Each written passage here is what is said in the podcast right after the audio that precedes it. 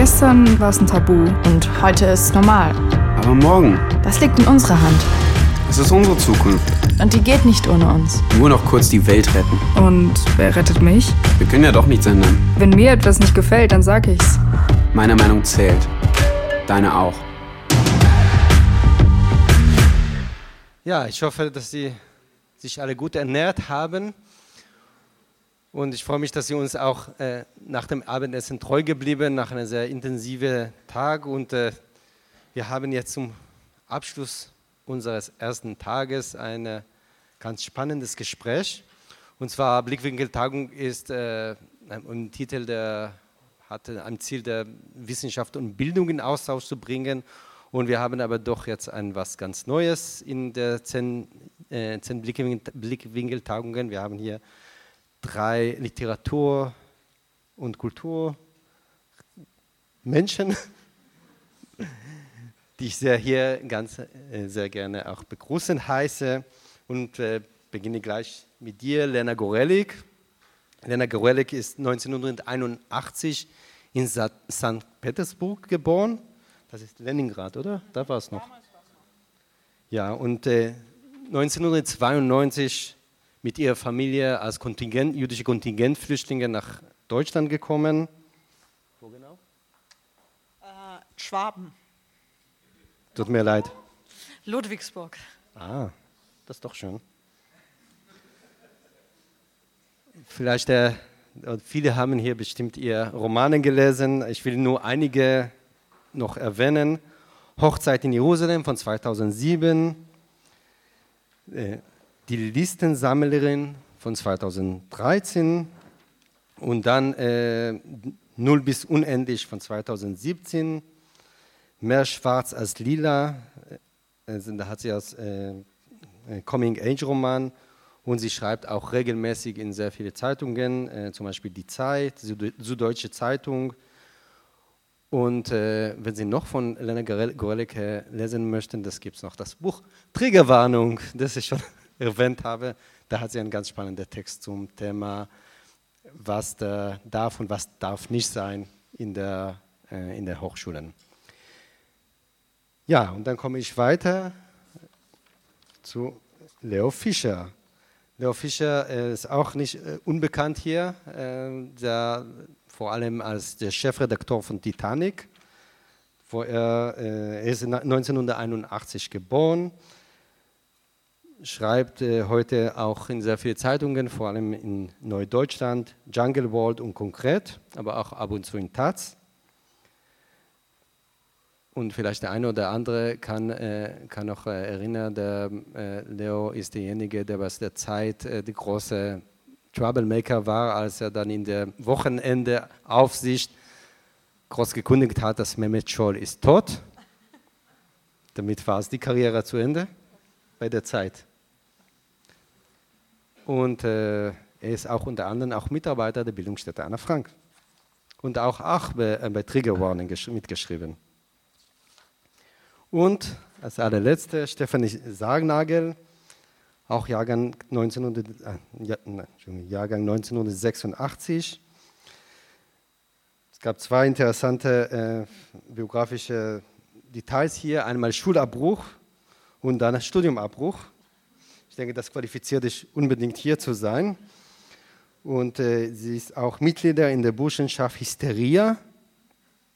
Und ihr letztes Buch, das erschienen ist, ist, ist Statusmeldung im Rowold Verlag.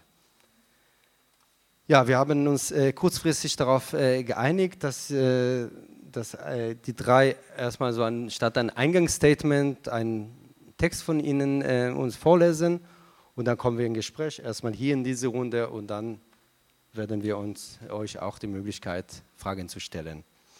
Als erster ist Leo dabei. Ja, mein Text ist so eine Art Essay und heißt äh, Die Reichsbürger, ein Fantasy-Roman. Der Nationalismus ist heute eigentlich kompletter Käse. Es ist ein Betrug, den sogar die meisten seiner Anhänger komplett durchschauen, ein so tun, als ob ein Rollenspiel zum bösen Zweck. Der Betrug wird immer offenkundiger, je machtvoller seine Akteure werden.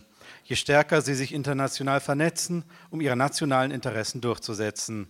Im Europaparlament gibt es einen Block derjenigen, die gegen Europa sind, die Europa abschaffen wollen mit den Mitteln Europas. Alice Weidel und Alexander Gauland leben das Leben genau der postmodernen Somewheres, die sie kritisieren, fliegen von Washington nach Budapest, um von ihrer Sache zu trommeln, sind der Jetset des Nationalismus. Martin Sellner, Chef der Identitären Bewegung in Österreich, schickt Liebesgrüße von seiner amerikanischen Freundin. Steve Bannon berät italienische Rechtspopulisten. Es ist eine internationale Bewegung, die im Kern überhaupt nichts Nationales an sich hat. Alle ihre Vertreter können jederzeit mit allen anderen. Sie empfinden keine Sprachbarriere, keine kulturellen Hindernisse. Wenn sie miteinander sprechen, ist ihre Rede frei von nationalem Chauvinismus. Sie gratulieren sich gegenseitig dazu, die Grenzen zueinander noch etwas fester geschlossen zu haben. Nur gelegentlich stoßen sie an die Paradoxien ihrer Existenz, so zum Beispiel als dem identitären Chef Martin Sellner die Einreise in die USA verweigert wurde. Das Netz ist voll von Videos, in denen sich Sellner wieder und wieder darüber beklagt, dass ihm ausgerechnet ein Amerika unter Trump die Einreise verweigert, obwohl es seiner eigenen Agenda vollkommen entspricht. Er müsste Trump eigentlich einen Orden dafür überreichen, ihn nicht ins Land zu lassen. Stattdessen weint er bittere Tränen, beklagt sich wie ein, Zitat, Gedankenverbrecher behandelt worden zu sein. Aber ja, sie glauben ja nicht einmal selbst an die Überlegenheit der Nation. An jeder Stelle spüren sie, wie viel Aufwind ihnen internationale Organisationen geben, wie gut sie sich über internationale Plattformen, wie gut über YouTube vernetzen können. Sie wollen die selbst nicht, die, sie wollen die Welt selbst nicht, die sie erschaffen. Sie könnten in ihr auch gar nicht existieren. Im Gegensatz zum Nationalismus des 20. Jahrhunderts ist ihnen der Konstruktcharakter der Nation vollkommen transparent. Sie durchschauen die Fiktion als Fiktion, leben aber die Fiktion. Die Nation ist, um ein Wort aus der Netzwelt zu gebrauchen, ein Fandom, eine Fangemeinschaft, so wie Harry Potter, nur dass die Leute vom Hut nicht Zauberer und Hexenhäusern zugeteilt werden, sondern Nationen. Schaut man sich Fotos von Treffen der Identitären an, fühlt man sich wie auf eine Comic-Convention versetzt lauter obskure Zeichen, die zur Binnendifferenzierung eingesetzt werden, aufgeregtes Reden in einer Fantasiesprache, Pläne für bizarre, unrealisierbare Aktionen wie die Überwachung des Mittelmeers oder eines Gebirgspasses. Dann sieht man da ein halbes Dutzend blasser Jünglinge stehen und irgendein Logo hochhalten, das genauso aus einem Film der Avengers stammen könnte. Es geht also um eine Form der Politik, die sich selbst schon als Fiktion erkannt hat, um Fantasiepolitik sozusagen. Wahrscheinlich ist es auch kein Zufall, dass die Szene der Reichsbürger mittlerweile im nationalen Milieu sehr gut angenommen wird. Die Reichsbürger, eine Gruppe, die vom juristischen Fortbestehen des Deutschen Reiches ausgehen, sämtliche Gesetze der Bundesrepublik ignorieren und sich immer wieder bewusst in den Konflikt mit dem Rechtsstaat bringen. In den 90ern waren die Reichsbürger eine winzige Gruppe verschrobener Gestalten, die sich gegenseitig selbstgebastelte Pässe zuschickten, die sich gegenseitig zu Ministern ernannten. Sie waren so albern, dass sie im rechtsradikalen Milieu vollkommen isoliert waren. Zu peinlich sogar für Nazis. Jetzt ist es so, dass die Reichsbürger nicht nur bewaffnet und gefährlich sind, sondern sich völlig selbstverständlich in der Szene bewegen können, die ihre Konflikte als die eigenen annimmt, sie verteidigt. Sie können das leicht nachlesen, denn wann immer das Waffenlager eines Reichsbürgers ausgehoben wird, springen ihm 100 Rechte bis Rechtsradikale zur Seite, die zwar das mit dem Deutschen Reich für Quatsch halten, aber felsenhaft fest daran glauben, dass es sich bei dem harmlos als waffennah titulierten Milizionär um einen der ihren handelt, einen Vorkämpfer gegen den großen Bevölkerungsaustausch. Die Reichsbürger spielen das Fantasy-Spiel der Nation nur besonders konsequent. Sie sind sozusagen diejenigen, die sich auf der Comic Convention schon wie die Fabelwesen anziehen, die andere nur lesen wollen. Die Tatsache, dass die Reichsbürger da jetzt mitspielen wollen, ist, glaube ich, ein Kennzeichen für diese Politik der erkannten und gelebten Fiktion. Man will gar nicht Leute, die wahrhaftig an die Überlegenheit von Nation und Rasse glauben, sondern Leute, die vor allem mitspielen können.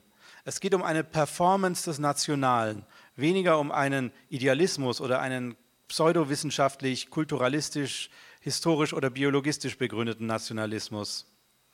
Nirgends lässt sich das sehen wie an den neuen kryptonationalen Musikern wie Andreas Gabalier. Ich weiß, es ist hart, aber ich zitiere jetzt ein bisschen Andreas Gabalier. Ich glaub an mein Land und die ewige Lieb. Nix ist mehr daheim als ein Schnitzel aus der Pfann. Tradition leben, mit der Zeit gehen, so wie es früher in der Milka Tender Werbung war. Ich glaube an Leute, die sich geben, wie sie sind. In einem christlichen Land hängt ein Kreuz an der Wand. Hier ist die ironische Performance von Nation, die sich als Performance gleichzeitig völlig ernst nimmt. Man will die Nation aus der Milka Tender Werbung, nicht die aus den Geschichtsbüchern. Man will sozusagen nicht über Klischee zu einem echten kommen, man will im Klischee leben, man will in einer Schlagerwelt leben. Ich glaube an Leute, die sich geben, wie sie sind. Über diesen Satz müsste man eigentlich ein philosophisches Kolloquium ausrichten. Aber auch hier geht es darum, einen Schein zu wahren, die als Fiktion erkannte Fiktion durchzusetzen. Man will auch, und darum unterscheidet sich der neuere Nationalismus wieder vom alten, im engeren Sinne gar nichts Ursprüngliches mehr. Man will nicht die Nation retten, eine verlorene Reinheit wiederherstellen, sondern lediglich ein symbolisches Universum, ein ironisches Zitat dieser Reinheit. Ich glaube, dass man diese Art selbstreflexiver Fantasiepolitik nicht unterschätzen darf, wenn man Nationalismuskritik betreiben will, denn sie ermöglicht eine Reihe von Immunisierungen. Zum Beispiel kann man sich über Andreas Gabalier eigentlich nicht mehr lustig machen. Der, der Unernst ist ja schon Teil der Performance. Ohne das sich selbst nicht ganz ernst nehmen, würde es gar nicht funktionieren. Da muss dann auch Satire zwingend scheitern.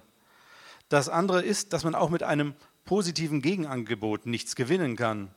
Es wird ja von, von linker oder liberaler Seite oft versucht, ein positives Gegenbild zur Heimat zu erzeugen. Eine Heimat, die alle meint oder eine Dekonstruktion des Heimatbegriffs. Äh, aber die Nation, in der Andreas Gabalier lebt, ist bereits dekonstruiert. Und gegen die Milka-Tender-Werbung kann man kein positives Gegenbild erzeugen. Gegen Milka lässt sich nicht argumentieren. Milka hat immer schon gewonnen. Vielen Dank.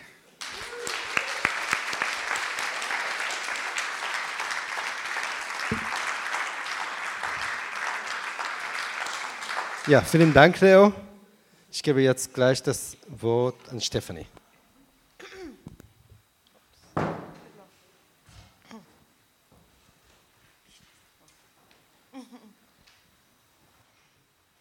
Ja, ich lese ein paar kurze Texte aus meinen Büchern, die irgendwie annähernd ein bisschen mit dem Themen Nationalismus zu tun haben oder Rassismus.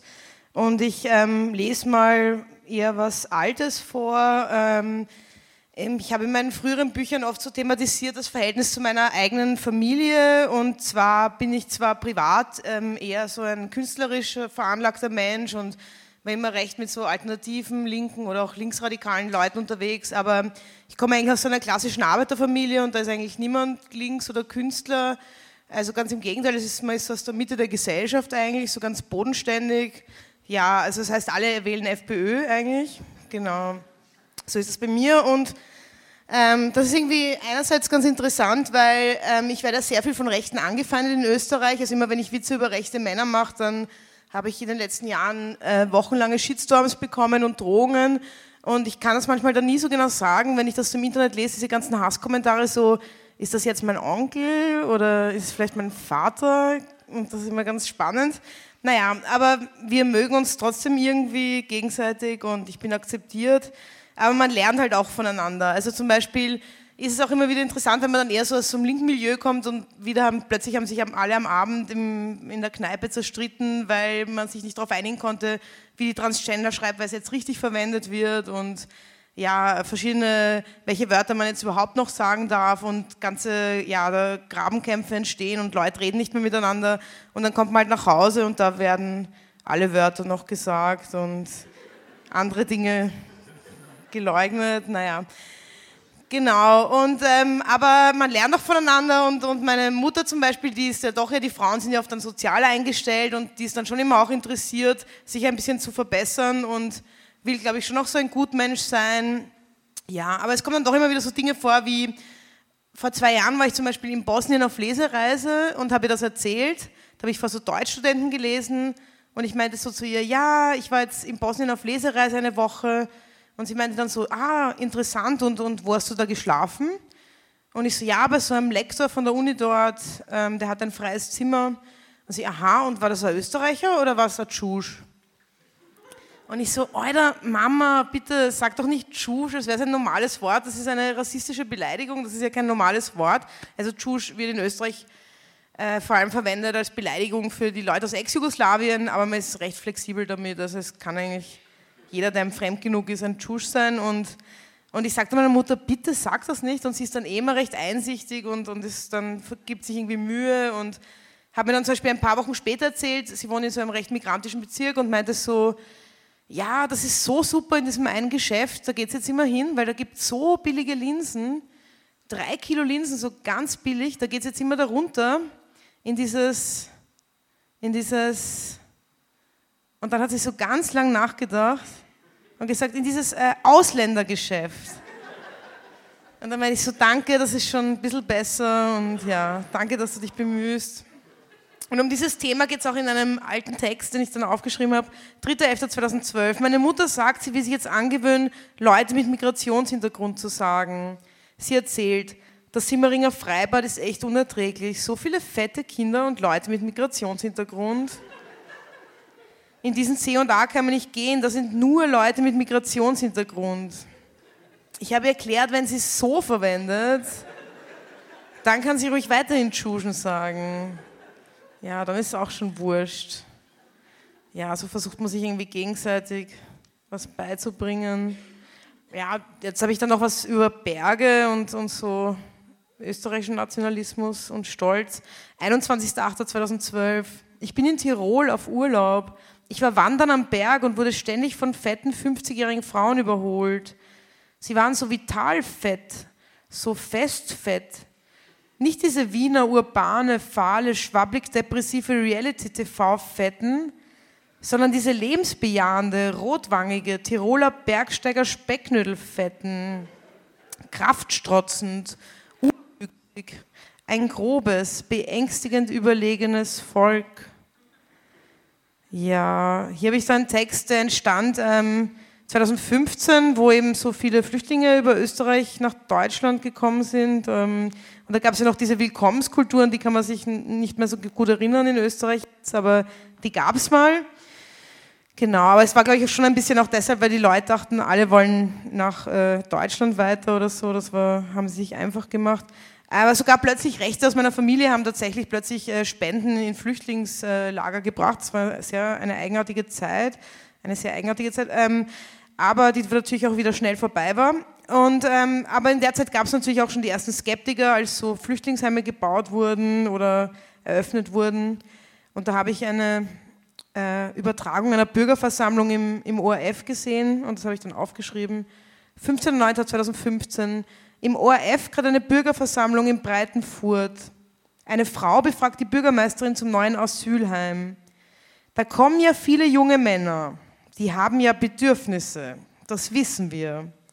Wie kann ich da unsere Mädchen, zum Beispiel meine Tochter, vor den Bedürfnissen dieser jungen Männer schützen? Die 15-jährige Tochter sitzt daneben. Also neben mir saß wirklich so ein 15-jähriges Mädchen, hat ziemlich genauso ausgesehen wie sie und war eindeutig die Tochter, ist knallrot geworden. Die 15-jährige Tochter sitzt daneben, kichert und aus ihren Augen leuchtet die Vorfreude, endlich mehr Auswahl als den Brenner Wastel, den Huber Marcel und den Unterberger Gertschi für ihre massiven Bedürfnisse zu haben. Ja, also ich fand oft in diesen Diskussionen oder diesen Ängsten wurde so die Bedürfnislosigkeit der österreichischen Dorfmädchen so ein bisschen überschätzt und so ein bisschen fantasiert wurde da, weil also da, wo meine Familie herkommt, das ist so ein kleines Dorf, da gibt es nicht so viel Auswahl an jungen Männern und da ist dann so einmal im Jahr Feuerwehrheurigen und wenn diese 15-jährigen Dorfmädchen so 17 Erest of Eis Intus haben, die können auch sehr zudringlich werden. Und ich weiß jetzt nicht, ob man das zum Beispiel in Afghanistan kennt, so äh, wohlgenährte, rotbackige, notgeile österreichische Dorfmädchen. Und ich hätte da auch sehr viel Angst um die jungen Männer und finde, das wird oft sehr einseitig betrachtet, diese ganze Problematik. Ja, hier habe ich mal was geschrieben. Also die Identitären waren ja in Österreich immer sehr präsent und da gab es so eine Ikone, Alina Vicera, oder sie nannte sich auch Alina von Rauneck und da habe ich mal einen, einen, Text über sie geschrieben, weil ich habe die sehr verfolgt, weil natürlich selten konnte man so junge Nazis irgendwie so in ihr Privatleben äh, Einsicht bekommen oder in ihr vermeintliches und ihre Sehnsüchte und ihre Ästhetik. 18.04.2016. Meine Lieblingsfigur der neuen Rechten in Wien ist Alina Vicera, die sich auch von Rauneck nennt, vermutlich aus identitärer Unsicherheit. Sie sieht so harmlos und lieb aus mit ihrem Engelsgesicht, ist immer ordentlich frisiert und gekleidet wie jemand, den man gern seiner Oma vorstellen würde. Sie wirkt sehr romantisch veranlagt, sie mag die moderne Welt nicht. Sie liest Gedichte und pflückt verträumt Blumen auf Wiesen. Davon macht sie künstlerisch fragile Selbstporträts im Wald. Das nennt sie Lichtkunst, weil Selfie zu modern klingt. Sie spielt auch gern Klavier und liebt es, strenge Zöpfe zu flechten, die an der Kopfhaut ziehen. Ihr Lieblingsjob ist Kinderhüten, da flechtet sie den Kleinen den Kopf und fantasiert von fruchtbarer Mutterschaft. Sie kann auch ganz gut zeichnen.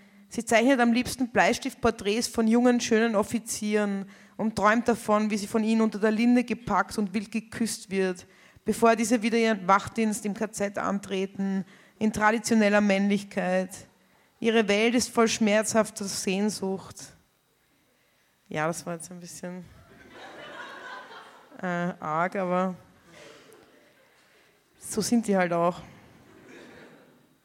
Äh, ja, jetzt wollte ich noch kurz was ähm, vorlesen. Ähm, ich hatte sehr viele Reibungen mit der, mit der FPÖ, weil ich immer wieder mal Witze über die gemacht habe und immer wenn man Witze über die macht, kriegt man halt wochenlang Gewaltdrohungen und mein erster Shitstorm diesbezüglich ist mir passiert, als ich einen Witz gemacht habe über den ähm, Bundespräsidentenkandidaten damals Norbert Hofer der dann eh ins Ministerium kam, weil er sehr abtreibungsskeptisch ist und da habe ich einen Witz gemacht und eigentlich einen harmlosen Witz und das wurde dann, ähm, hat mir sehr viel Gewaltdrohungen beschert, obwohl es eigentlich nur ein netter Witz war.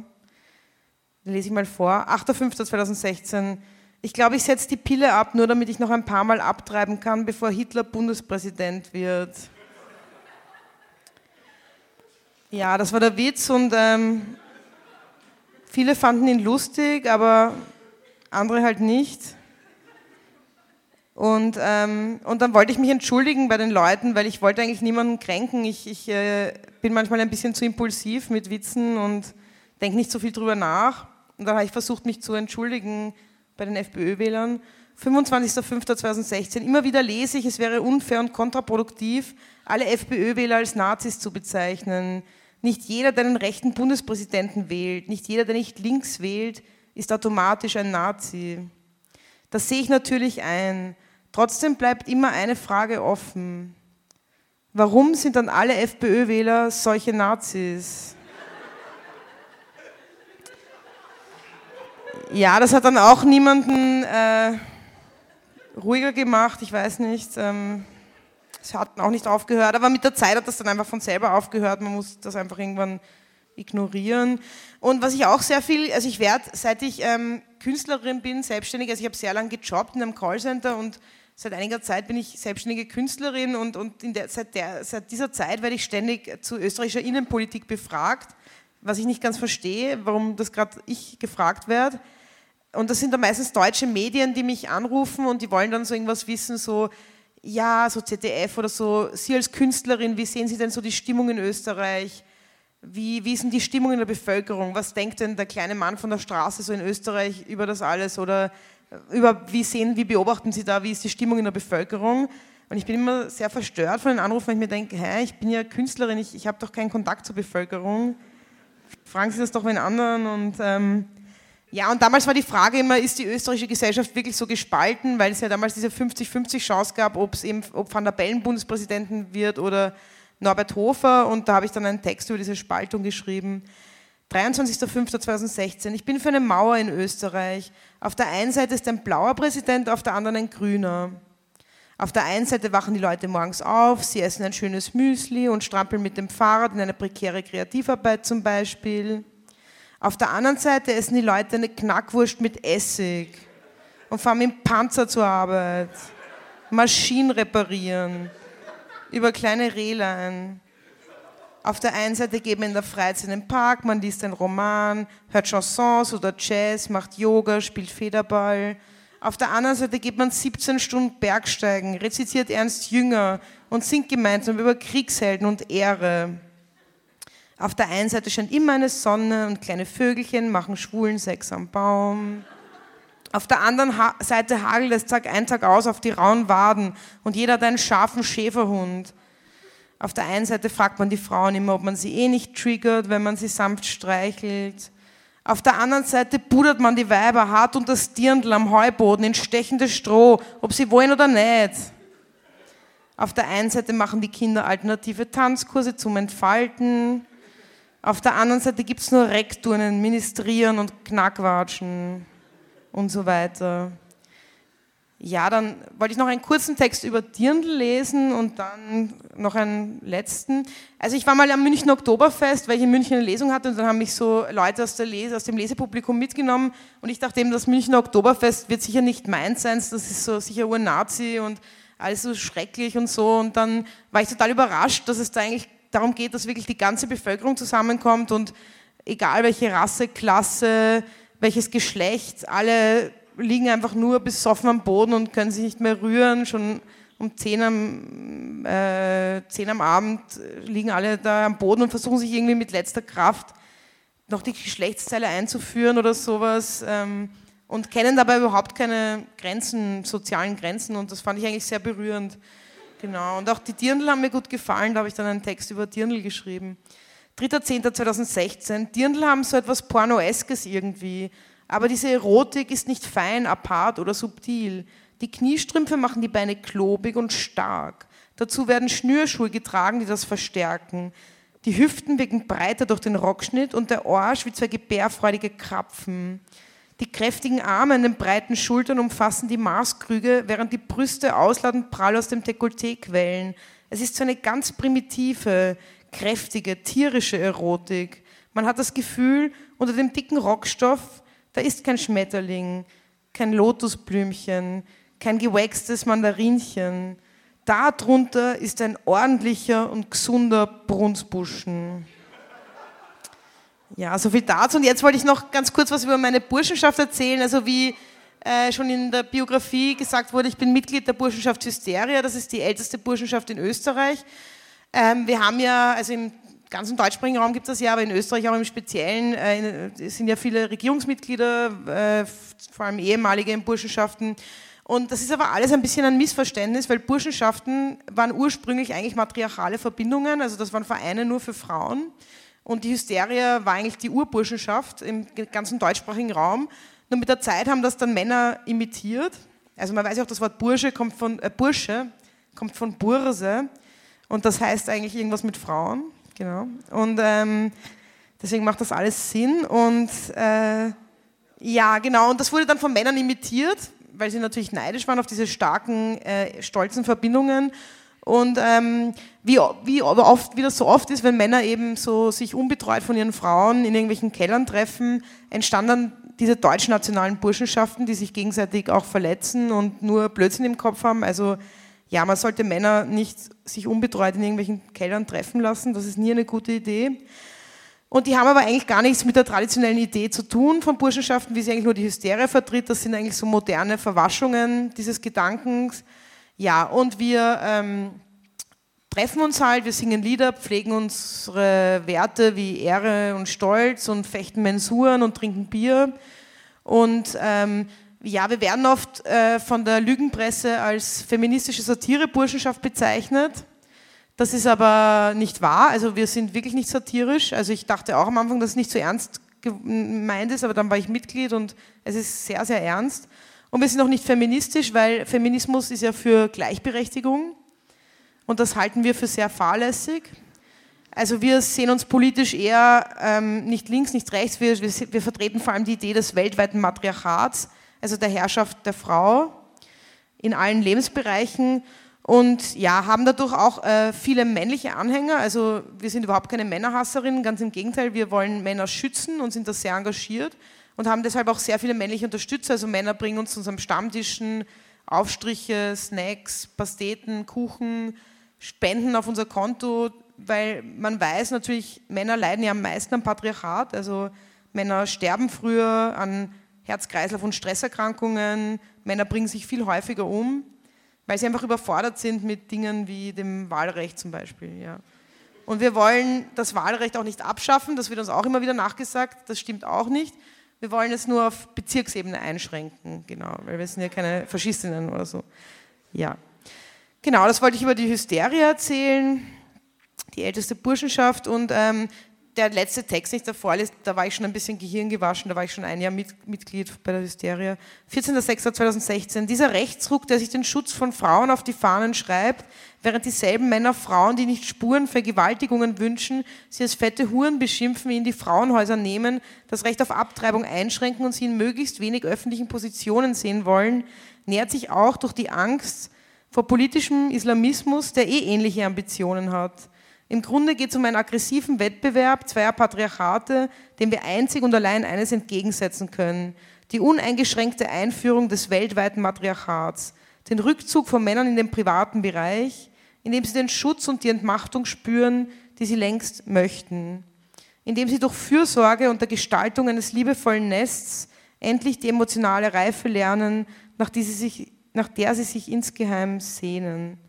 Ja, in dem Sinne wollte ich noch Werbung fürs Matriarchat machen. Auf zum goldenen Matriarchat. Äh, danke, ich gebe weiter. Vielen Dank, Stefanie.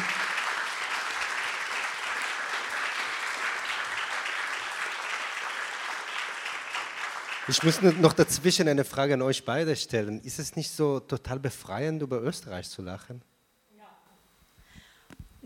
Es ist aber total befreiend, glaube ich, über diese, ich weiß gar nicht, ob es über Österreich zu lachen ist, es ist befreiend, über die großen Themen zu lachen, also über Nationalismus, äh, Patriarchat etc. darüber zu lachen, empfand ich gerade als sehr angenehm. Ja, danke. Ähm, also ich sehe seh da eigentlich gar keinen Unterschied, so in dem Sinne, es ist Deutschland immer alles ein bisschen subtiler und ein bisschen ähm, ähm, verklemmter, aber, aber letztlich denken die Leute genau dasselbe. Also in, in Österreich habe ich das Gefühl, zeigt er sich halt oft nur ein bisschen unverschämter. Deswegen, das äh, kein Unterschied in der Lachintensität, glaube ich. Okay. Naja, wir, die Strache-Affäre hatten wir noch nicht. Vielleicht kommt es kommt doch hoffentlich. Ja, dann bist du dran. Ich habe ähm, eine ganz andere Art von Text ähm, geschrieben heute Morgen, ein paar Meter entfernt von hier. Und ähm, ich habe, es geht so ein bisschen um diesen Begriff Partypatriotismus, der ja immer in Deutschland diesen Anklang von zwei, Sommer 2006 hat. Immer noch im Jahre 2019 ähm, hält es für mich viel zu oft als Argument oder Begründung oder als Erklärung für ein Problem her, mit dem wir es heute zu tun haben. Heute Morgen saß ich mit meiner Freundin in einem Café ein paar Straßen weg von hier, Prenzlauer Berg, also und trank einen Cappuccino, wie man das eben so macht. Und am Tisch gegenüber saß eine Frau, die ein T-Shirt trug, auf dem vorne Beautiful stand und hinten, wie wir sahen, als sie sich erhob, um zu gehen, People. Und meine Freundin fragte mich, warum ich denke, dass diese Frau dieses T-Shirt trägt. Wir sitzen hier, weil wir über Nationalismus sprechen sollen und nicht über T-Shirts und über Patriotismus oder über Patriotismus, der in Form von Partys entsteht oder in Partys gefeiert wird. Wir sollen sprechen, aber ich weiß nicht, ob es so viel zu sagen gibt. Weil wir weil wir, das würde ich jetzt mal so unterstellen, uns einig sind, dass Nationalismus und Patriotismus zu jenen Ismen gehören, die nichts Gutes mit sich bringen, die Menschen ausgrenzen und immerzu als Gegenargument dienen zu allem, was als ein Zusammenleben von diversen Kulturen, Herkünften, Sprachen und Lebensformen ähm, der Drucker im, im Hotel hat den Text sozusagen, also die rechte Hälfte gedruckt und die linke Hälfte und die Mitte nicht, deswegen stoppe ich manchmal. Ähm, und Lebensform verstanden werden kann. Ich glaube, dass wir alle, die wir hier sitzen, wir drei, aber wahrscheinlich auch Sie, die Sie uns zuhören, keine Patrioten sind und keine Nationalisten. Und ich glaube, dass Sie, die Sie uns zuhören, heute schon sehr viele kluge Sachen zu diesem Thema gehört haben und dass wir das Ganze nur wiederholen können. Und wenn Sie Glück haben, dann werden wir drei das unterhaltsam tun. Es geht hier also nicht um T-Shirts, sondern um große, wichtige Themen, die unsere Gesellschaft bedrohen. Und auch darin werden wir uns alle einig sein. Aber dieses T-Shirt, auf dem Beautiful und People stand, ließ mich an ein anderes T-Shirt denken, eines, das ich vor langer Zeit trug. Es war Sommer 2006 und die Medien nannten ihn alle ein Märchen, obwohl eigentlich nichts Märchenhaftes geschah. Es war Sommer und die Sonne schien und Männer jagten einem Ball hinterher. Und sehr viele Menschen schauten diesen Männern dabei zu, wie sie diesem Ball hinterher jagten und freuten sich sehr und kreischten und übten sich im Sprechchor. Berlin, Berlin, wir fahren nach Berlin. Und sonst war eigentlich nicht viel. Man bemalte sich dann noch die Gesichter in drei Farben. Ich weiß nicht, warum dieser Sommer immer noch herhalten muss als Erklärung für Phänomene, die uns Angst machen, also manchen von uns, für gesellschaftliche Entwicklung und Rechtsüberschreitungen, vielleicht weil uns die Worte fehlen oder Sätze, die Sinn ergeben. Dieser Sommer jedenfalls, seien wir doch mal ehrlich, hätte es nur in jenem Sommer geregnet. Wäre das Wetter nur schlecht gewesen, nicht nur im Juni, in dem wir alle Freunde waren und die Welt zu Gast bei uns und wir uns alle selbst dafür feierten, für diese natürlichste Geste von allen, Freunde zu sein. Wäre das Wetter nur auch vorher schon schlecht gewesen, auch bereits im Mai, und hätten wir alle nur schlechte Laune gehabt im Juni und hätten wir alle nur weiterhin gejammert, wie wir es gerne tun. Man muss schon sehr viel Glück im Leben haben, um sich an Regen zu stören. Jedenfalls hätte es, das sage ich jetzt einfach mal so, dieses Märchen im Regen gar nicht gegeben. Wenn man sich damals nicht hätte versammeln können und wollen vor all diesen Riesenleinwänden in Parks, Biergärten, an Flussufern und hätten sich all die anderen dann nicht versammelt, die so heiser schrien, dann hätte man vielleicht auch selbst nicht geschrien und sich nicht heiser geschrien in irgendetwas, das die Medien dann als einen positiven Patriotismus beschreiben und feiern konnten, in der jungen Generation. Und ganz besonders freuten sich dann alle über diese ich glaube, es waren Libanesen in Neukölln, die deutsch-rot-goldene Fahnen an ihren Handyladen hängten und die dann nachts von linken Antideutschen heruntergerissen wurden, woraufhin die Libanesen eine größere Fahne nähen ließen. Man denke sich nur, in Auftrag gaben, extra groß, obwohl doch in meiner Erinnerung deutsch-rot-gelbe Fahnen in allen Größen verkauft wurden und sie Nacht für Nacht bewachten, um sie vor den Deutschen zu schützen. Das war vielleicht die schönste, Symbol, symbolbildträchtigste Geschichte von allen. Sommermärchen sagten sie alle. Es wurde Fußball gespielt in Deutschland. Und die Menschen in Deutschland freuten sich daran, weil die Sonne schien und in der Sonne und vor der Leinwand das Bier schmeckte und weil alle um einen herum derselben Meinung waren wie man selbst, was diese eigene Meinung irgendwie zu einer Weisheit machte. Und die Menschen in Deutschland waren freundlich zu anderen Menschen, die nach Deutschland kamen, um Fußball zu sehen und ganz bald wieder zu fahren. Im Übrigen, wir waren freundlich, mehr nicht. Zu Menschen, die hierher kamen und die Tourismusbranche ankurbelten und dasselbe Hobby hatten wie wir in jenem Sommer, Bier trinken und Fußball schauen, mehr nicht.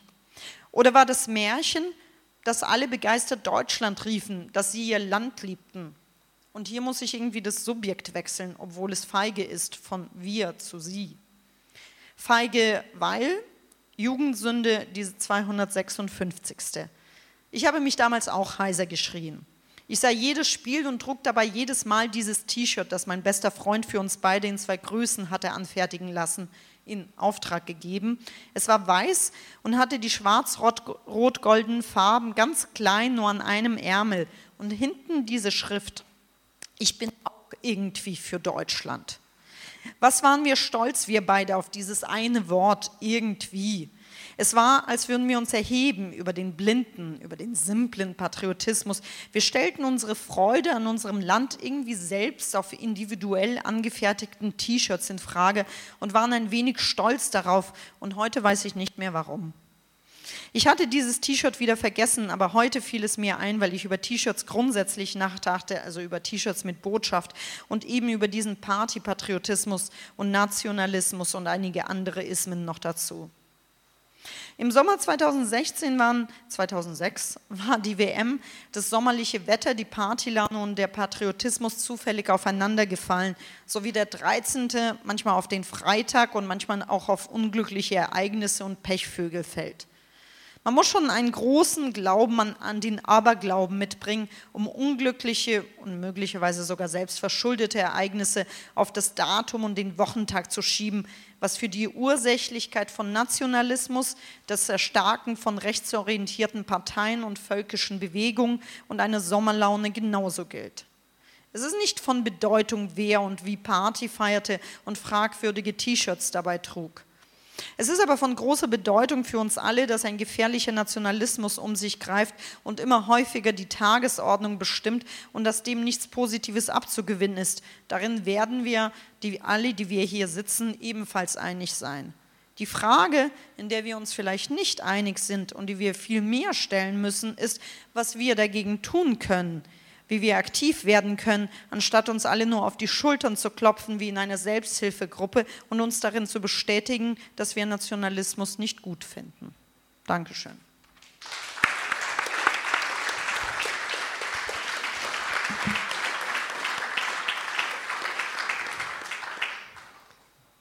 Große Frage, Lena.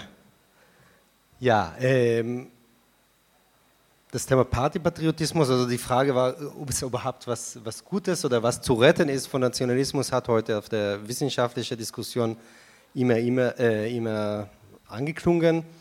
Du hast sie jetzt auch ganz klargestellt. Ich will vielleicht noch, noch ein bisschen in der Zeit äh, davor kommen. Äh, die, wir, sind, wir, feiern dieses Jahr 30 Jahre Mauernfall. Wir haben noch alle die, die Bilder noch im Kopf, die, äh, als die Mauer gefallen ist. Ist es das nicht ein Beispiel für positiven Nationalismus? Mauerfall ist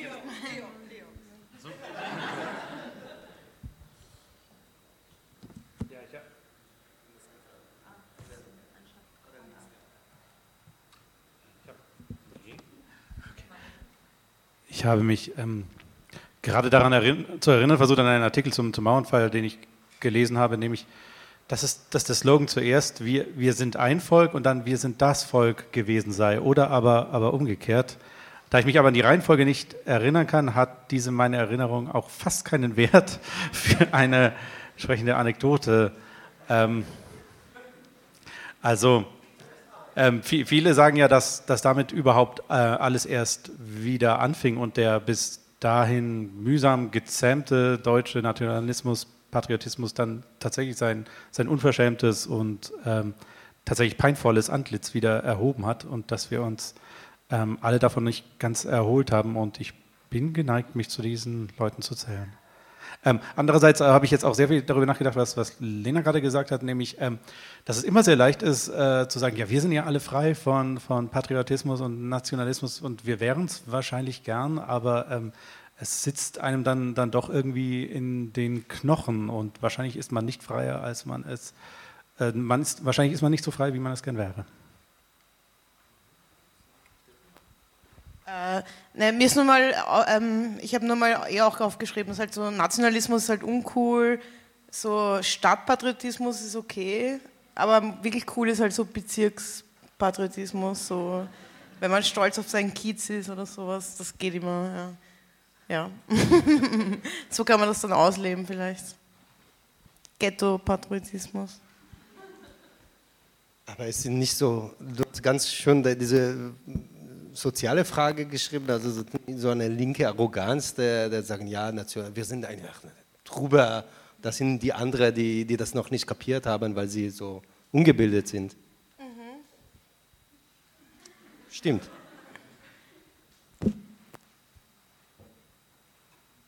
Ja, also ich weiß nicht, kann das jetzt nicht beantworten.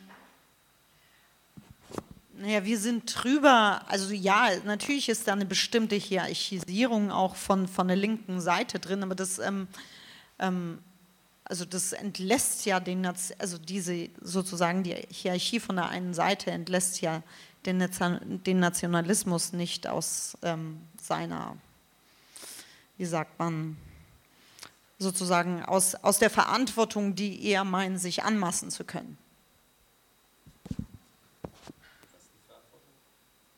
Naja, eben das auch, also all die Gefahren, die ein Nationalismus mit sich bringt, also den Rassismus oder den Antisemitismus und diese Ausgrenzung von, von allem, was sozusagen anders ist. Also wenn, wenn du das übertragen möchtest auf den Ghetto-Nationalismus, ist ja sozusagen auch irgendwie hier bei uns, weiß ich nicht, in, ich bin nicht aus Berlin, aber sinngemäß, Neukölln ist cool und in Prenzlauer Berg kann man nicht gehen oder andersrum. Das hat ja genau dieselbe ausgrenzende Funktion, die natürlich politisch, gesellschaftlich keine oder nicht derartige Auswirkungen hat wie jetzt ein Nationalismus, der in, weiß ich nicht, in Österreich oder in Deutschland um sich greift oder in eigentlich beinahe jedem europäischen Land. Aber wir sind wieder bei Nationalismus und äh, eigentlich ist das teilweise Patriotismus. Also, oder seht ihr überhaupt keinen Unterschied? So eine gesunde, irgendwie verbindete äh, Patriotismus, die irgendwie da, dafür sorgen, dass ich demjenigen, der vielleicht äh, ja, in, in, einem Dorf in Schwaben äh, lebt, fühle ich auch dazu ihm irgendwie verbunden und will äh, dafür auch meine Steuer gerne zahlen, damit es ihm gut geht.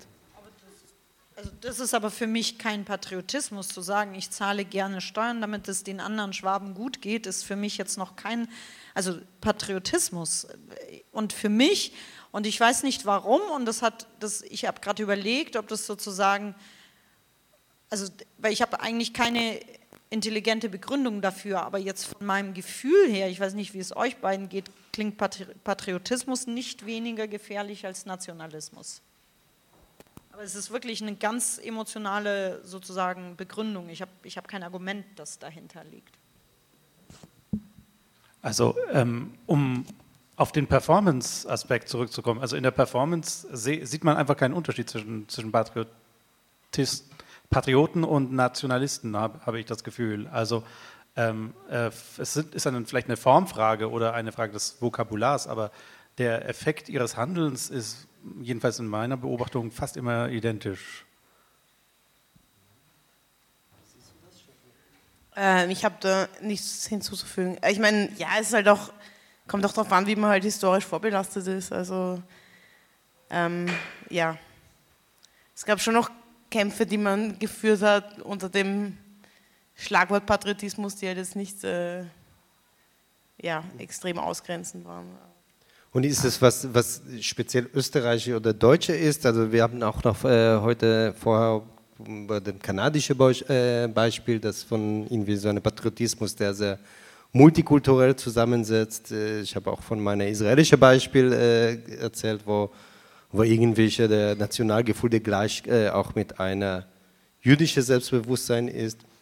Das heißt, das ist das Problem hier oder ist es eine, überall ein Problem mit Patriotismus?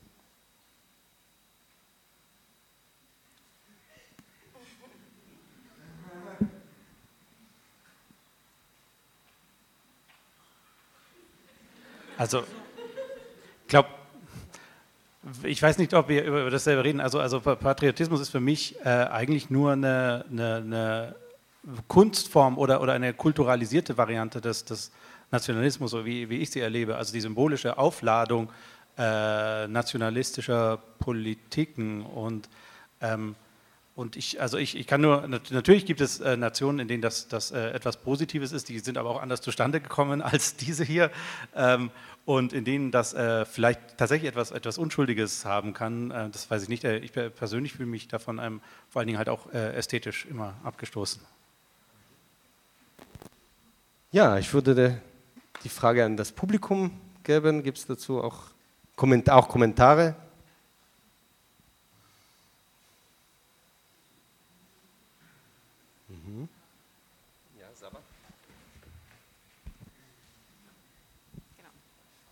Vielen Dank für die drei wundervollen Beiträge. Ähm, ich wollte nur an die Geschichte, äh, die du erzählt hast, Lena, ähm, während dem Sommermärchen.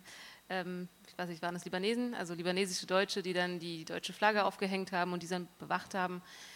Ist das, ist, ist das nicht erstmal positiv konnotiert und ist das nicht eine Art von ist jetzt so eine Frage, ich weiß gar nicht, wie ich es selbst sehe, ich lasse mal außen vor, wie ich das sehen würde, aber ist das nicht eine positive Form von Patriotismus oder einem Nationalgefühl oder einem, einem, äh, einer Identifikation mit sowas wie ähm, einem Land, also wie auch immer man es dann nennen mag, Patriotismus, Nationalismus, aber ist das nicht eine Form, wo man sagen kann, naja, Leute, die sonst eigentlich nie dazuzählen, ähm, fordern das jetzt ein in dem Moment?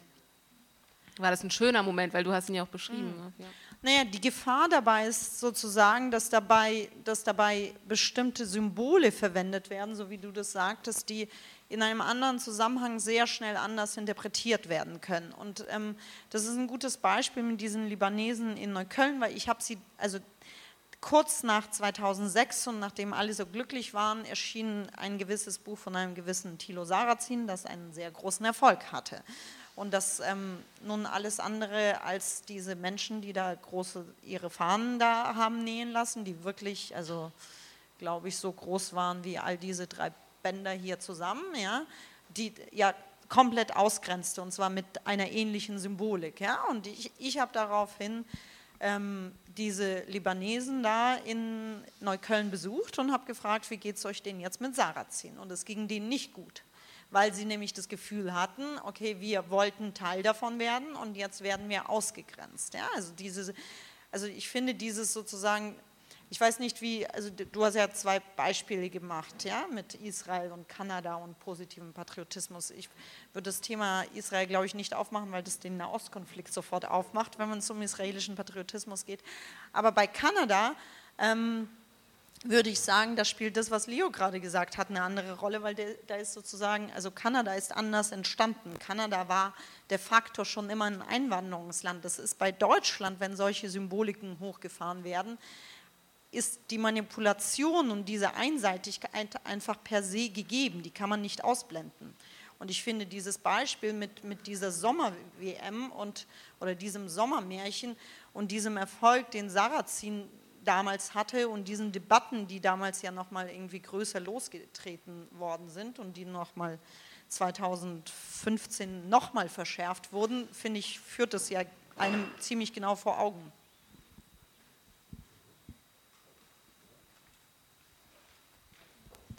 Auch um, vielen Dank äh, für die lehrreichen Beiträge. Ich sehe aus meiner Sicht eine Entwicklung. Meine Frage ist, sehen Sie das auch so? Welche Entwicklung sehe ich?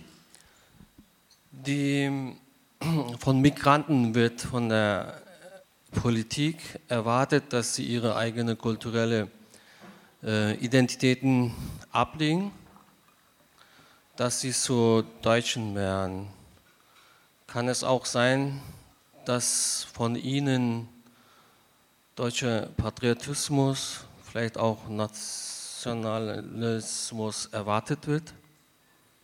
Oder Sie, liege ich da falsch?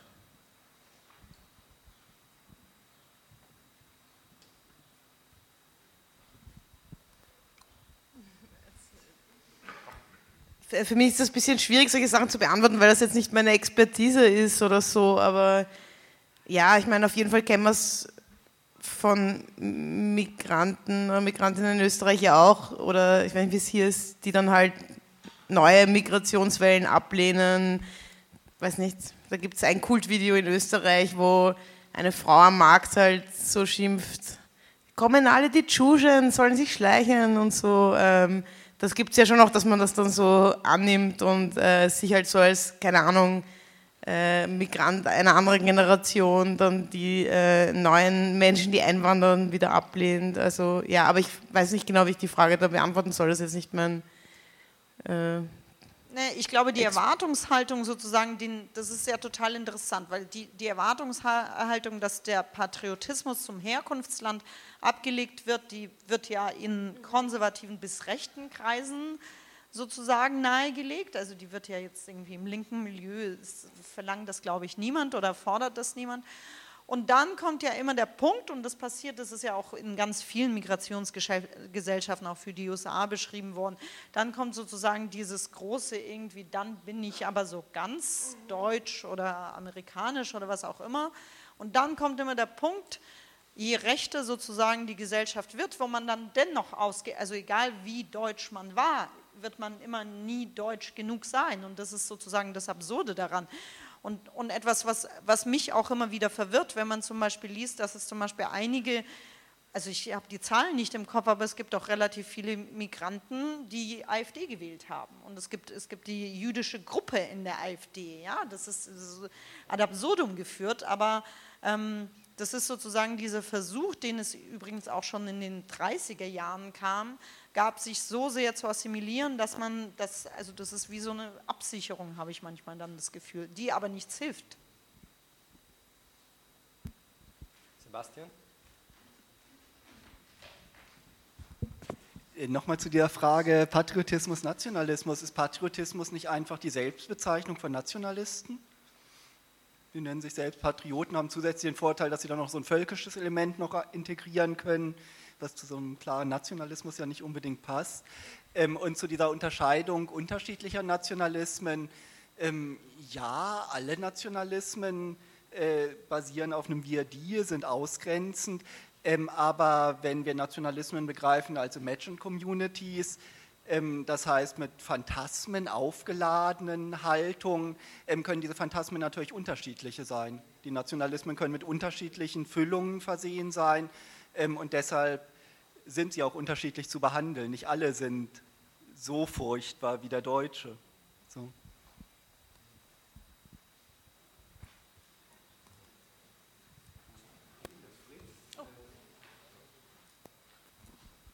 Äh, ja, erstmal danke für die herrlichen Texte, ganz wunderbar.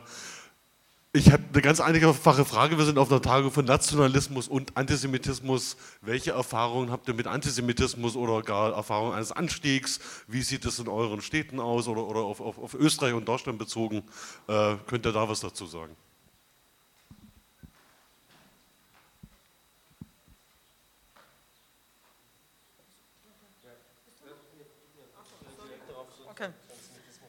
Also ich, ich kann, genau, ich sage sag kurz zu der zweiten Frage was. Ähm, also ich, ich, ich meine, die Zahl, also Sie haben heute den ganzen Tag getagt. Ich glaube, dass Sie die Zahlen zum Anstieg von Antisemitismus und irgendwie auch Rassismus hier gehört haben. Ich persönlich krieg, also ich kann das nur sozusagen an der Zahl der Drohungen und an der Zahl oder an dem Anteil des antisemitischen Jargons in den Drohungen ablesen und ja, das ist gestiegen. Also sozusagen, es ist, also die Drohungen haben sowieso zugenommen, das kennst du wahrscheinlich auch, so oder bei mir zumindest und, und es wird immer antisemitischer. So. Aber ich kann das jetzt nicht für die Gesellschaft ablesen, aber da gibt es sicher Zahlen, mit denen Sie hier verhandelt haben.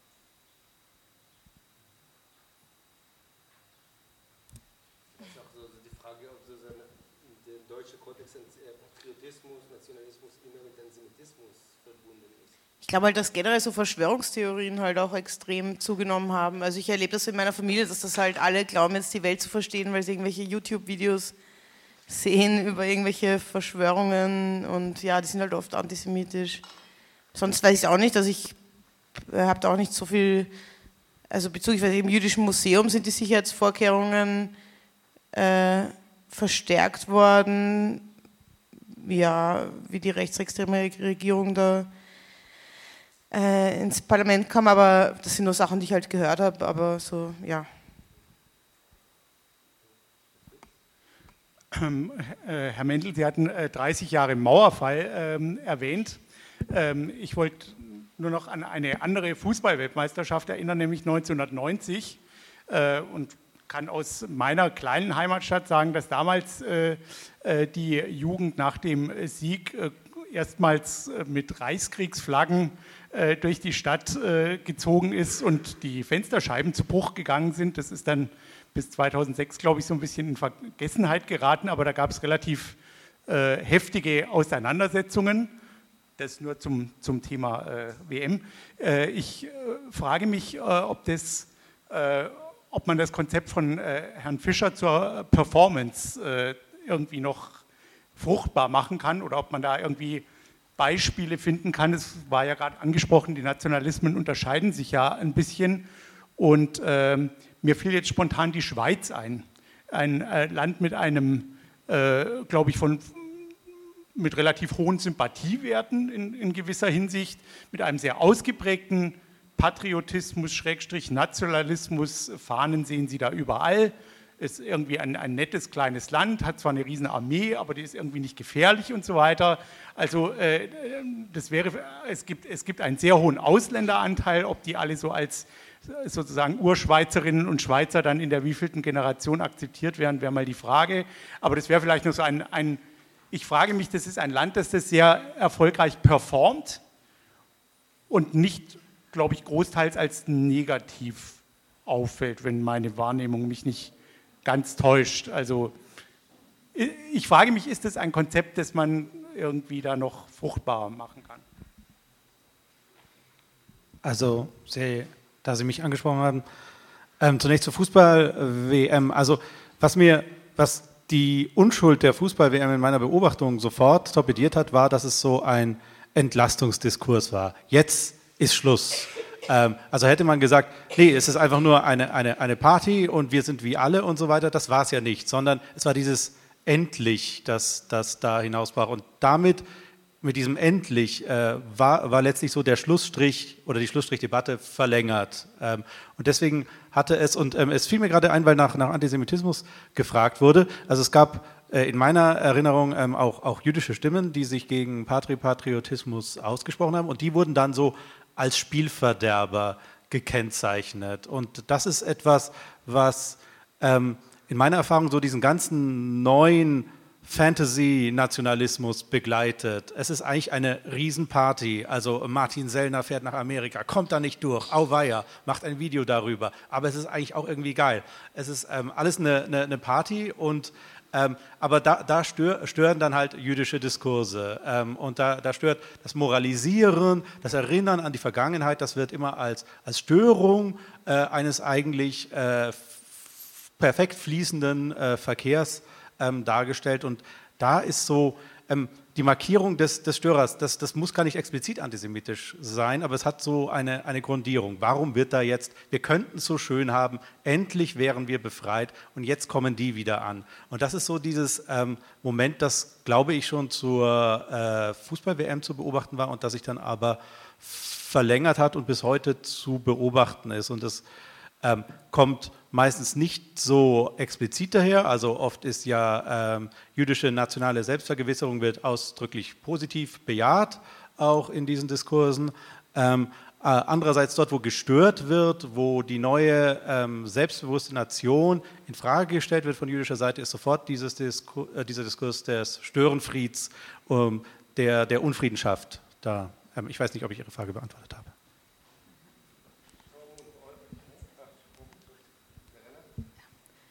Ja, die Diskussion springt ja so ein bisschen und ich trage jetzt leider auch nicht dazu bei, äh, an dem Faden anzuknüpfen, weil äh, ich noch an dieser Frage hänge, die Sie so ein bisschen aufgemacht hatten, Frau Sargnagel, mit dieser Differenzierung zwischen Nation und, äh, und äh, also sozusagen kleingehackt bis hin zum Bezirks Ebene oder, oder Kiez oder sowas.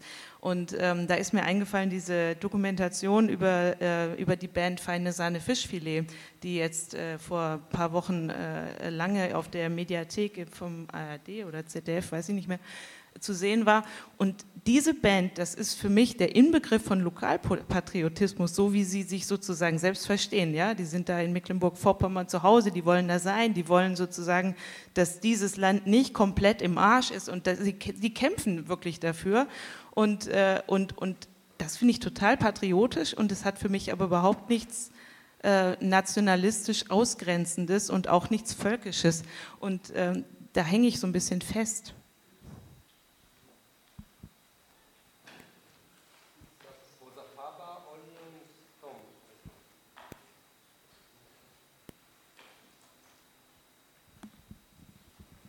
Ja, ich habe so äh, eine Wahrnehmung, dass es hier so positive Konnotationen gibt mit zwei historischen Ereignissen, die ich überhaupt biografisch und auch vom Nachdenken her nicht nachvollziehen kann. Das eine war vielleicht eh ein bisschen provokativ gemeint von Meron Mendel, 30 Jahre Mauerfall als ein Moment von was Positiven. Also ich glaube, ich war so damals so 18 oder so und ich glaube, vielleicht gab es ein paar Stunden lang oder so ein paar Tage oder es gab so eine Empfindung, dass es sowas gab wie das ein System, was man vielleicht mal für irgendwie positiv gehalten hat, der Versuch, eine andere Welt einzurichten in der DDR, dass das gekippt war, wie man ja wusste, und dass das jetzt vorbei war, das war irgendwie was Positives. Aber es war sofort diese, so eine gewisse Aggressivität da und so ein Wir, was und ähm, vielleicht ist es auch wirklich eine Sache, wo dann doch so äh, was und wer ist man in diesem Land, Leute wie mich als Gastarbeiterkind sofort hat spüren lassen, hier stimmt was nicht und äh, wir gehören hier irgendwie nicht dazu. Und vielleicht, es gibt ja diesen schönen Spruch ähm, aus dem Film Mauern, du Varlar, Walls. Ähm, die Mauer ist auf unsere Köpfe gefallen. Das haben damals Leute gesagt, die ähm, entweder selbst oder deren Eltern als GastarbeiterInnen gekommen waren. Also dieses Moment überhaupt so positiv zu sehen, das finde ich sehr befremdlich. Und auch 2006 ähm, fand ich eigentlich überhaupt nicht nachvollziehbar. wo man da so was Positives da drin gesehen hat, weil dieses sich formieren zusammen vor diesen Leinwänden oder draußen auf der Straße, was damals ja so anfing, äh, Fußball zu gucken, Männerfußball, äh, das hatte sofort sowas äh, ja, also man hat dieses Formieren, sich da drin formieren und etwas ausleben und mit diesem man darf wieder, also diese Elemente sind so im Vordergrund für mich, dass ich mich tatsächlich im Kontext dieser kritischen Tagung hier wundere, dass überhaupt so positive Konnotationen an diese zwei historischen Daten ähm, ausgesagt werden und vielleicht die Frage, na, man will sich auch gegenseitig verstehen. Ja, aber was war denn vielleicht dann doch für einige irgendwie positiv jenseits vielleicht dieses Systemzusammenbruchs ähm, 89.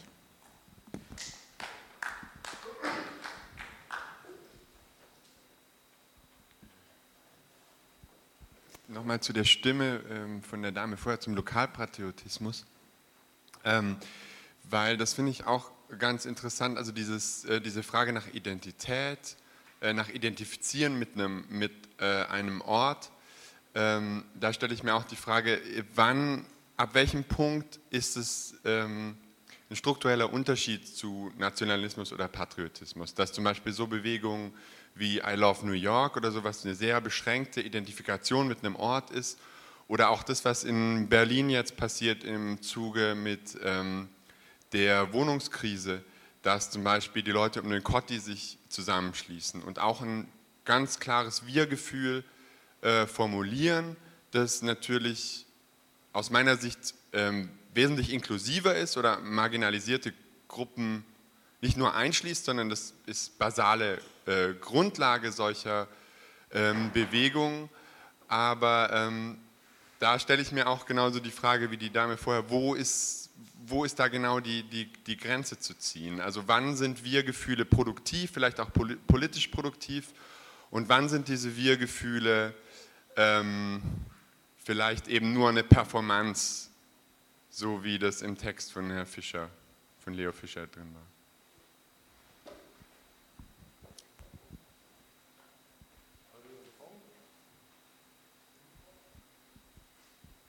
Ähm, ja, vielleicht auch direkt daran anschließend. Ähm, ich fand, also ähm, Lena ähm, Gorelik, du hast so in, einem, äh, in deinem Text ähm, auch darüber gesprochen, dass es hier irgendwie so eine Art Konsens gibt. Ne? Also dass irgendwie es ist eh alle klar, Patriotismus ist scheiße und Nationalismus sowieso und irgendwie ist es auch das Gleiche. Ähm, ich glaube aber, dass ähm, also an so bestimmten Stellen zeigt sich, denke denk ich immer wieder oder hat sich so im Laufe des Tages gezeigt, dass es doch immer wieder so Suchbewegungen gibt, dann doch irgendwas Positives daran zu gewinnen. Und ich glaube nicht, also ich habe das überhaupt nicht rausgehört, dass das jetzt mit dem Mauerfall oder mit dem, mit der, ich habe das nicht rausgehört, dass das jetzt irgendwie positiv, ähm, das sogenannte Sommermärchen äh, bewertet worden wäre. Ähm, gar nicht, aber es gibt solche Suchbewegungen wie ähm, irgendwo anders ist der Nationalismus noch ganz anders oder ist er irgendwie okay. Ähm, ich glaube, auf Platz 1 ist gerade so Kanada, auf Platz zwei aus irgendeinem total absurden Grund die Schweiz. Also das höre ich heute schon zum zweiten Mal. Ich habe noch nie in meinem Leben gehört, dass die Schweiz irgendwie äh, besonders progressiv in dieser Hinsicht wäre. Aber heute habe ich das schon zweimal gehört. Ähm, und vielleicht Platz drei äh, Kurdistan oder so. Ne? Also dass es irgendwo Nationalismus gibt, wo er, ähm, wo er dann doch irgendwie, irgendwie ganz okay ist. Ähm, und es ist uns klar, dass ähm, Nationalismus ist nicht überall der gleiche und in Deutschland namentlich ekelhaft, ähm, wie das ähm, bei, bei Marx hieß. Und ich fand das eigentlich dann ziemlich ähm, smart, wie du, Leo, ähm, mit dieser Figur dieses ungeglaubten Glaubens ähm, umgegangen bist in einem Text, dass, äh, dass man, weil man eigentlich nicht mehr dran glauben kann, weil nationale Identität keinen Sinn ergibt, man sozusagen die ganze Zeit auf so Selbstvergewisserungsrituale angewiesen ist und wir sind sozusagen wie so eine Gemeinde, die aus der Kirche ausgetreten ist und dann aber irgendwie trotzdem noch, äh, ich weiß nicht, die Bibel irgendwo ganz unten so versteckt hat und trotzdem immer noch ab und zu da drin rumblättert. Ähm, aber es geht, eben, es geht eben eigentlich nicht. Man kann nicht mehr an sowas wie nationale Einheit, an nationale Reinheit glauben und deshalb muss man sich die ganze Zeit immer wieder dessen selbst vergewissern, dass es es doch irgendwie gibt, so wie es sich auch mit der Religion verhält. Das war eher so ein Kommentar, keine Frage.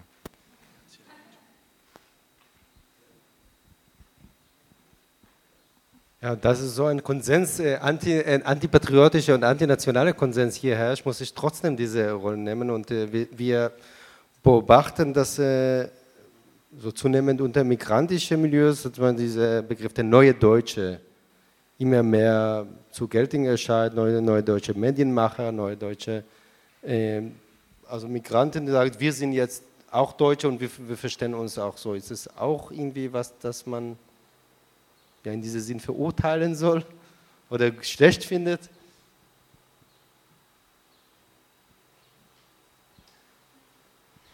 Ich, also ich tue mich, nee, aber ich rede jetzt nicht als Neudeutsche. Ähm, also was ich total gut finde an diesen Bewegungen ist, dass sozusagen das Wort ergriffen wird und eine bestimmte Position von ich habe was zu sagen und ich kann hier mitreden und ihr redet nicht über meinen Kopf hinweg. Das, also dass das passiert, ist, glaube ich, eine, eine sehr wichtige Bewegung. Ich finde es trotzdem also bei, ich finde es immer so ein bisschen, ich habe gerade irgendwie so ein, es gibt gerade diesen Aufruf zu unterschreiben gegen dieses neue Einwanderungsgesetz. Ja? Und den Aufruf hat aber gestartet die neue deutsche Organisation. Ich wollte den unterschreiben, dann habe ich aber gesehen, das ist jetzt die neue deutsche Organisation. Ja? Und ich tue mich immer schwer damit, dass da der Begriff Deutsch jetzt wieder verwendet oder jetzt halt von anderen Menschen, aber trotzdem muss es jetzt, warum muss es denn jetzt wieder Deutsch heißen? Also das ist auch ein Gefühl, ich kann das auch nicht begründen, aber ich, ich weiß nicht, wie es euch geht, aber ich habe mich kurz schwer damit getan. Also in, in dem Zusammenhang, also, also tatsächlich hatte ich dieses Gefühl da nicht, obwohl ich beobachtet habe, dass andere es hatten, weil, weil ich das äh, eigentlich immer so als polemisches Projekt verstanden habe, also diese, diese Wiederaneignung. Ähm, und zwar einfach, dass der, dass der bürgerliche Rechtsstaat ähm, äh, einfach ernst genommen wird und ja, ja schaut, aber ähm, äh, es gibt hier dieses komische, äh, äh, diese komische blutsmäßige Vorstellung von Staatsbürgerschaft gar nicht in eurem Recht, sondern wir sind einfach deutsche Peng. So kommt damit mal klar. Also da steckt schon so ein, so ein polemischer Impetus drin, der für mich das, das patriotisch-nationalistische daran eigentlich vollkommen aufhebt, so allein in meinem Bauchgefühl, ähm, weil so in der, in der, so im Kopf des, des Durchschnittsalmans halt tatsächlich immer noch diese, diese Blutsvorstellungen einfach dominant sind und ähm, gleich, was man an Integration leistet, gleich, was man tut, ähm, äh, man, man ist einfach, man, man ist nie integriert. Also man wird vielleicht irgendwie besser behandelt oder so, aber Integration ist dann Phantasma. Und deswegen habe ich das immer so als subtil polemisch verstanden und fand es darin auch nicht problematisch, aber vielleicht irre ich mich. Ja, vielleicht direkt zu dem Punkt. Also ich glaube schon, dass es so eine, das ist auf jeden Fall, denke ich so, also sowas Subversives auch, aber es entwickelt sich auch so eine Bewegung, die irgendwie sagt, ja, äh, wir, sind, äh, wir wollen ein neues Wir sozusagen, ja, und wir wollen, äh, also wo auch so diese Begriffe auch fallen, also die Gesellschaft der vielen und so weiter. Und da wurde ja auch schon darauf hingewiesen, dass auch Heimat umdefiniert werden soll, auch in dem Sinne und so weiter, ja.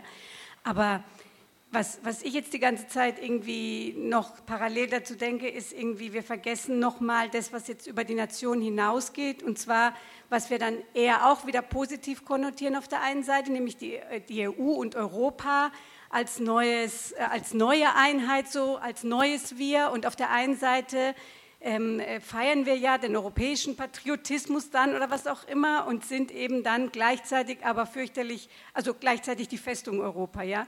Also, und da haben wir dieses Spiel nochmal mit ganz, also ich denke, mit noch viel grauenhafteren Auswirkungen oder, oder mit neuen grauenhaften Auswirkungen, was da passiert und wo wir oft auch das mitmachen, weil wir sagen, ah ja, das ist gegen den Nationalismus, Europa, ja, so.